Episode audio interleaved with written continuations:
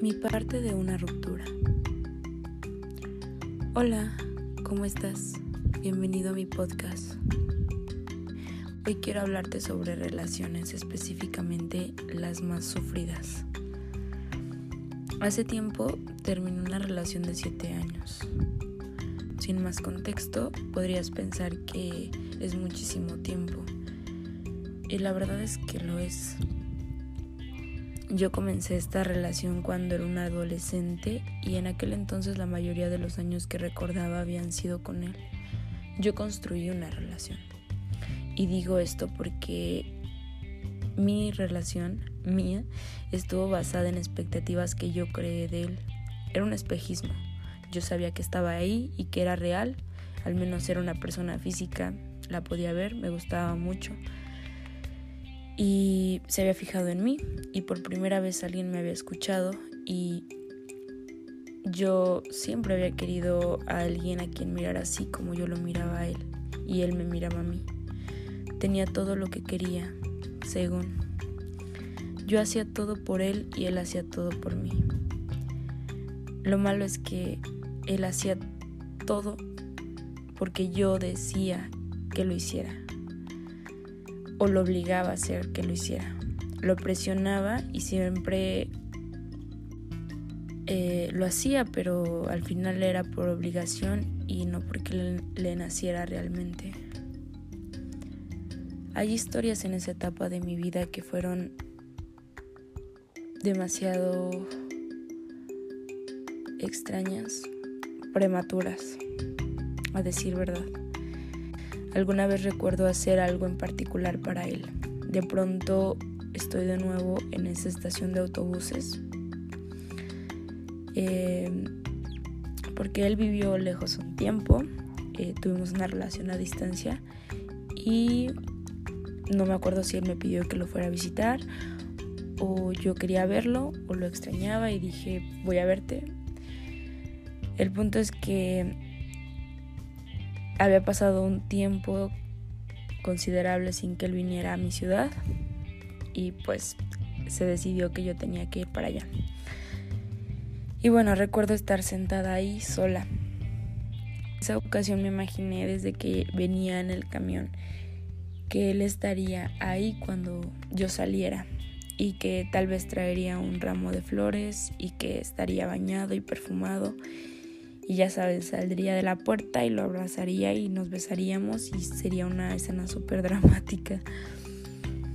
Mm, para esto yo había estado casi seis horas, me acuerdo, en el camión porque había muchísimo tráfico y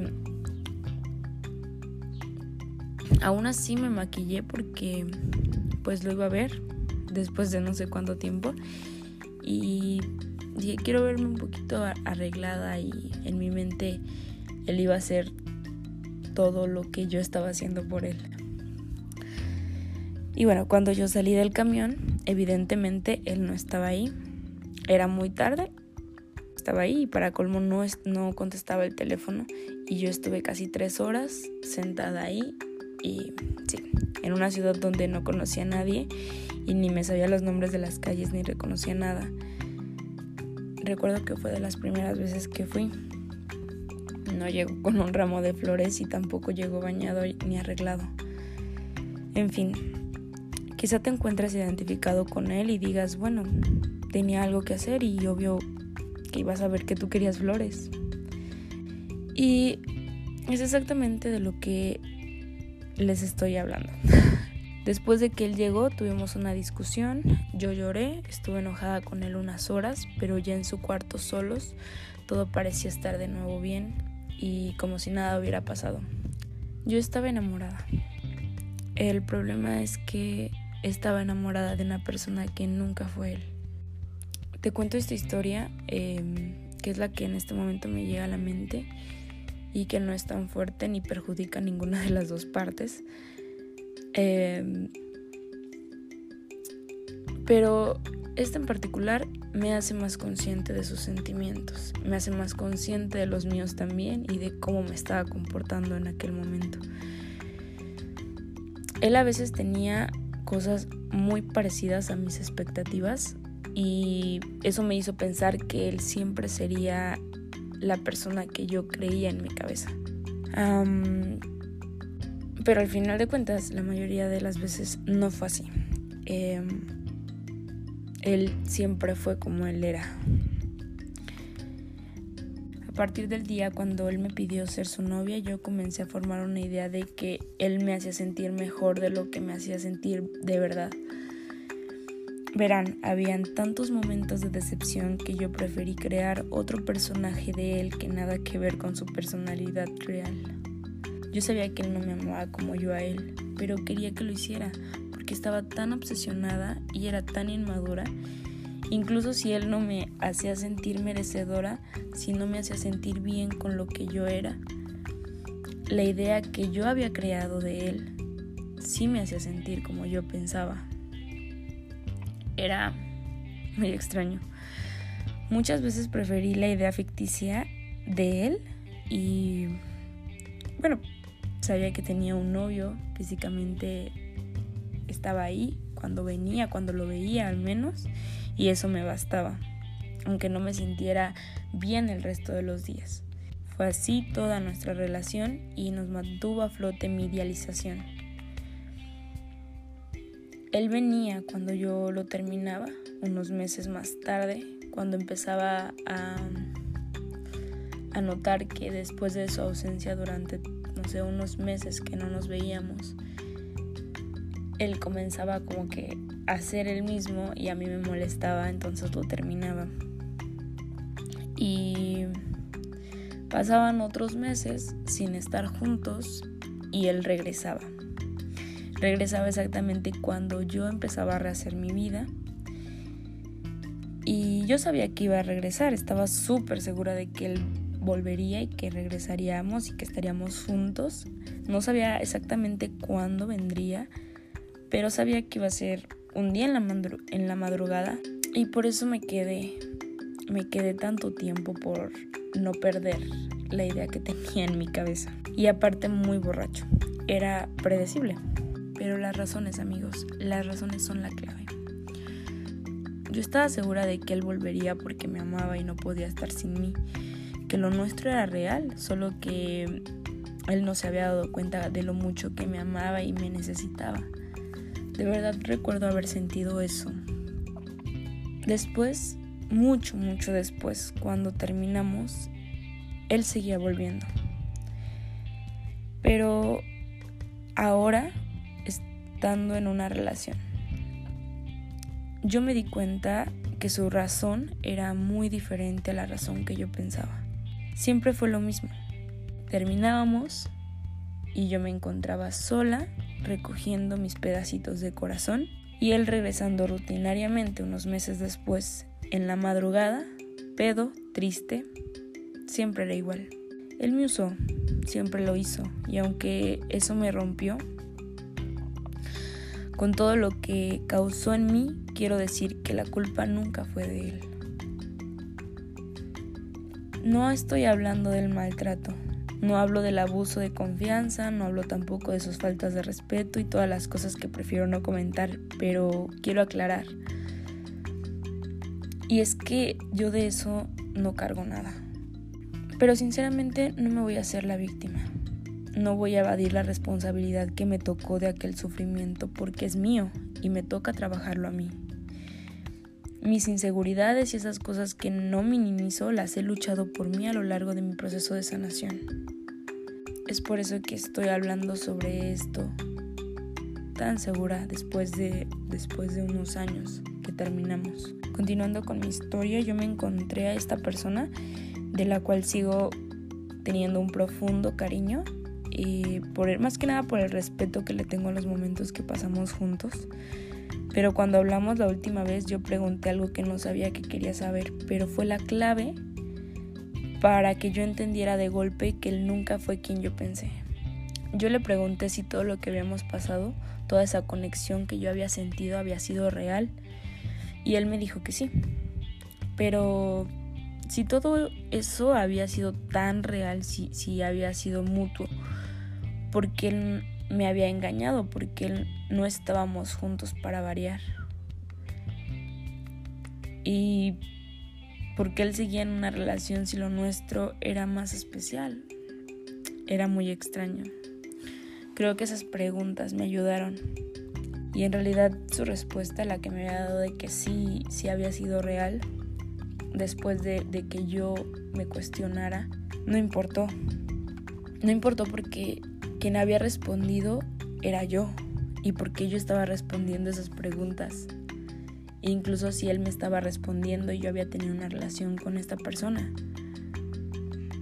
Y creo que hice esa pregunta para mí específicamente, para la persona que había creado en mi cabeza.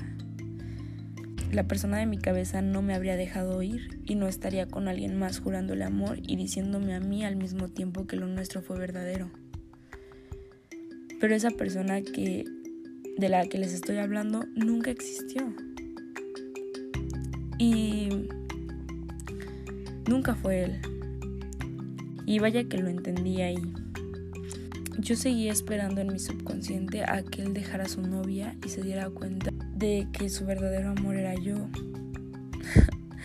Pero no le iba a dejar. No le iba a dejar porque él la amaba. Según lo que tengo entendido, él trataba diferente a esta chica que a mí. Eso me da gusto. Y me alegra que se encontraran mutuamente y que fuera de las expectativas ellos se amen. De verdad que ahora me da mucho gusto. En su momento no lo comprendía, pero ahora sí. Ellos tenían algo, algo genuino. Y yo estaba ahí teniendo algo con alguien que no era real, esperando a que regresara. Incluso yo teniendo pareja, estaba a la espera de que regresara. Y nunca nada superó a esa relación que, tan larga que tuve porque... ¿Por qué? Esa era la pregunta real, ¿por qué no lo podía superar? Y es que no existía, no existía ese hombre en mi cabeza. Y lo repito, no existía. Y me lo sigo repitiendo a mí en mi cabeza, ¿eh? Era ridículo. Y yo sufrí muchas veces, incontables veces por la ignorancia de lo que pasaba en mi cabeza. Al final de cuentas, uno es responsable de su sufrimiento. Quizás no te des cuenta aún, pero si estás en una relación que te hace sufrir, tal vez no es la persona, Tal vez eres tú tratando de idealizarlo. Tal vez él siempre ha sido así, abusivo y grosero, pero todas esas veces que hubo una señal para que vieras quién era realmente, te pusiste como yo una venda en los ojos y transformaste esa persona en tu cabeza. Y igual y también tuviste que decirle a tu familia esa mentira que ya habías creado, como yo lo hice. Pero eso es una señal. Tal vez hay problemas en ti que debes trabajar antes de aventurarte a una relación. Tal vez te necesitas a ti y todo lo que proyectas son las necesidades que tienes de ser valorado. Es comprensible, pero no obligas a alguien más a darte lo que tú ya te puedes dar. Mi problema fue que yo no quise conocer a la persona con la que estuve tanto tiempo y cuando la conocí y no me gustó, quise que fuera alguien más. Y quería que cambiara y le pedía que cambiara, pero ¿quién más iba a ser sino que él mismo?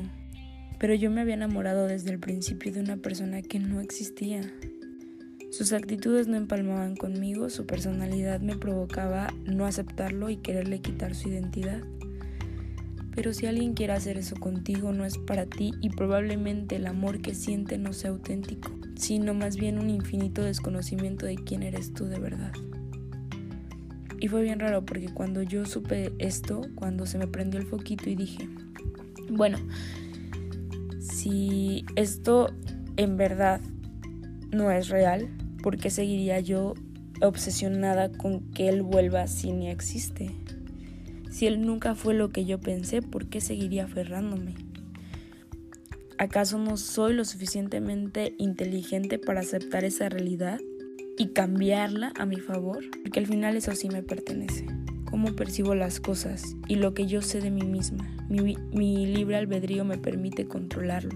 Y sí, en el recuento de los daños yo puedo decirte, no con certeza porque solo hablo por mi experiencia, que siendo humanos solo nos queda ver dentro de nosotros para saber lo que realmente necesitamos, lo que sufrimos y el dolor que causamos a otros sin victimizaciones. Lamentaciones 4:40 dice, examinemos nuestros caminos Estudiémoslos y convirtámonos a Yahvé. Podemos ser más justos aceptando nuestros errores y pecados para dejar de herir a otros, que a veces lo hacemos inconscientemente, pero la inconsciencia solo delata nuestra ignorancia. Eso que necesitamos y eso que sufrimos solo nos toca trabajarlo a nosotros. Y si eres lo suficientemente humilde, se lo entregarás a Dios. Él puede entrar en ti y hacerte justo, consciente y sabio. Solo Dios tiene el poder de hacerlo. Las personas creamos estrategias para sobrellevar el dolor. Ya habíamos hablado sobre eso. A veces hay cosas que no tienen sentido ni lógica y puede que yo esté mal. Aunque pensarlo así me permitió olvidarlo, sacarlo por completo de mi vida, dejarlo atrás y puede que yo esté totalmente equivocada. Y quizá mi amor por esta persona era muy real. Quizá nos amábamos y teníamos una conexión increíble, pero en ese camino la única respuesta es que él fue un cobarde. Pero de nuevo lo estoy idealizando.